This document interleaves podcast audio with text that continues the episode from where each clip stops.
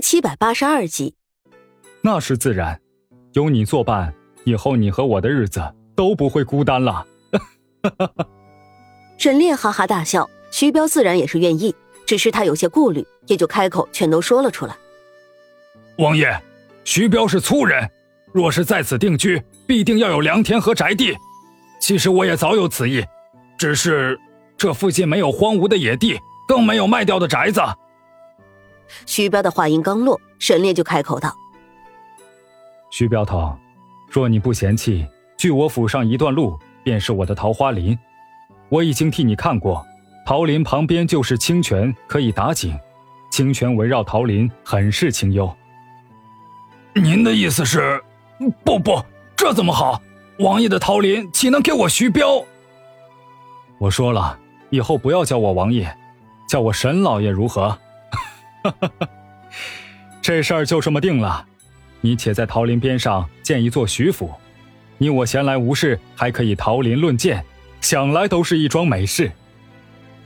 且不说徐彪这边和夫人看过桃林，万分满意，就开始兴建徐府。再说金主和徐子谦的婚事定下来之后，便感觉陪在夫人身边的时日不多，心中分外不舍。外面雨水繁多，春雨之后泥土松软。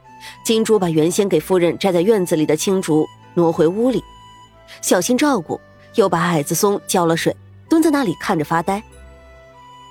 真是待嫁女儿心啊，这会儿子就留不住了。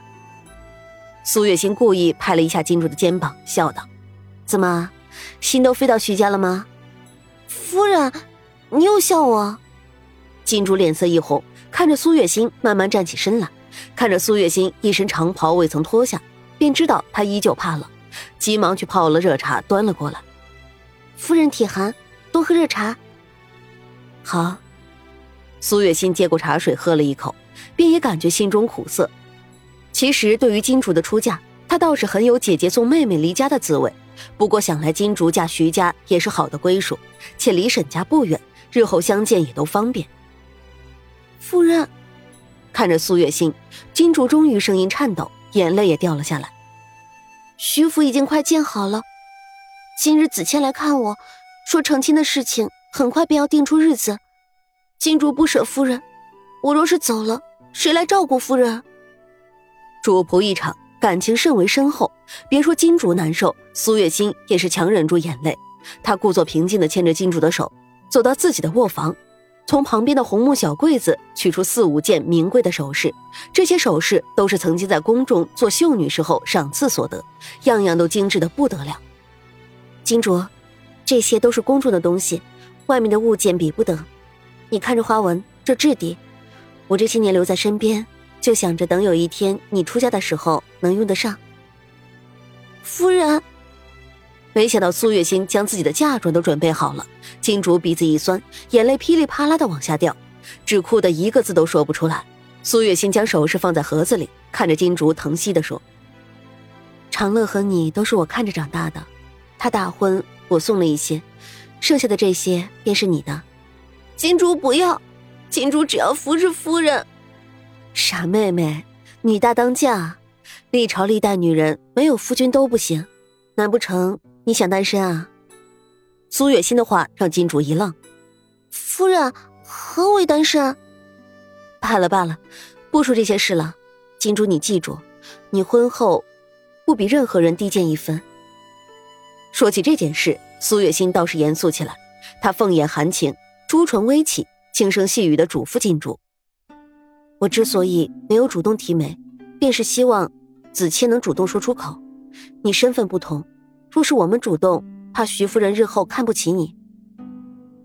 没想到夫人是如此良苦用心，金主万分感动。那徐夫人是个行走江湖的女人，自然不好惹。虽然看着面善，但不知道心中所想。好在子谦愿意主动提出，徐夫人也自然会把你捧在掌心，放在心上。苏月心说完这些。便是告诉金竹，大婚之日会为他准备正红嫁衣。沈府作为娘家，他可以随时回来。安顿好金竹，苏月心整夜无眠。她辗转反侧，沈炼又怎会不知？夫人是不是想起故人？金竹要大婚，我也算是对得起她了。这姐妹两个，和你我二人相伴相识，我苏月心也算是履行了当日诺言，好生照顾她妹妹。沈炼轻轻将苏月心揽入怀中，低声道：“夫人善良，我府上有夫人，才能祥和一片啊。”二人浅笑，相拥入眠。要说这沈府，苏月心和沈炼的恩爱已经成为镇上的佳话。毕竟在古代，三妻四妾很正常。别说沈府这等有背景的大户人家，就算是那些市井小商贩，有了些农田银两，也要再娶上一房。同时，苏月心也会斗上两句，直言自己年过不惑，沈炼何不再纳新欢？每当这时，沈炼便笑称自己愿在苏月心的怀中耗尽一生温柔。一来二去，这镇上都传言是沈府夫人貌美如花，容颜不老，才守得住老爷芳心。一些希望能阻止丈夫纳妾的女人，便想尽办法结识苏月心，以便寻求不老的秘方。可自打金主大婚之后，府上便少了得力的丫鬟，刘子诺身子又渐渐不便，苏月心一人应对里里外外，带着几个老妈子和小丫鬟，总是吃力，更没闲情逸致去镇上消遣。一日，沈府门外有人敲门，而且极其急切。苏月心本以为是沈长乐归来，便由珍珍前去开门，可珍珍很快回来。说是一个不认识的沈娘，还带着随从。苏月心一愣，她深居简出，在这镇上并不认识谁家夫人。娘，我陪你去看看。刘子诺拉着苏月心一并出去，刚到院子，就看到一个身着灰色长袍、面色憔悴的女子站在院子中间。这女子长相平常无奇，倒是那丫鬟有几分姿色。见到苏月心，女子很是惊叹，连忙上前几步，开口道：“在下香河柳氏。”今日冒昧前来，只求夫人能赏脸攀谈几句。苏月心心想着，女子如此客气，想来也一定是有急事。她没有拒绝，便让刘子诺陪着自己和这个女人以及丫鬟一并去了客房。女子看着苏月心年轻的容颜，定定神，突然站起身，走到屋子正中央，双膝一弯，就跪了下来。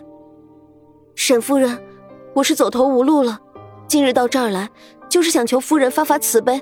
教我如何容颜不老，我好挽留住我家夫君的心。柳氏的一番话让苏月心吃了一惊，他可没想到这女人唐突前来，竟然是为了这档子事儿。柳夫人，你言重了，年轻与否不过皮囊，两情相悦才是夫妻相处之道。苏月心的话音刚刚落下，那柳氏竟然哭了起来，而且哭得凄惨无比。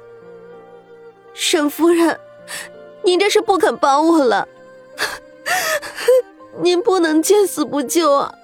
我夫君眼瞅着就要纳妾，嫌弃我年老珠黄，我日不能寐，茶饭不思，人已经快支撑不住了。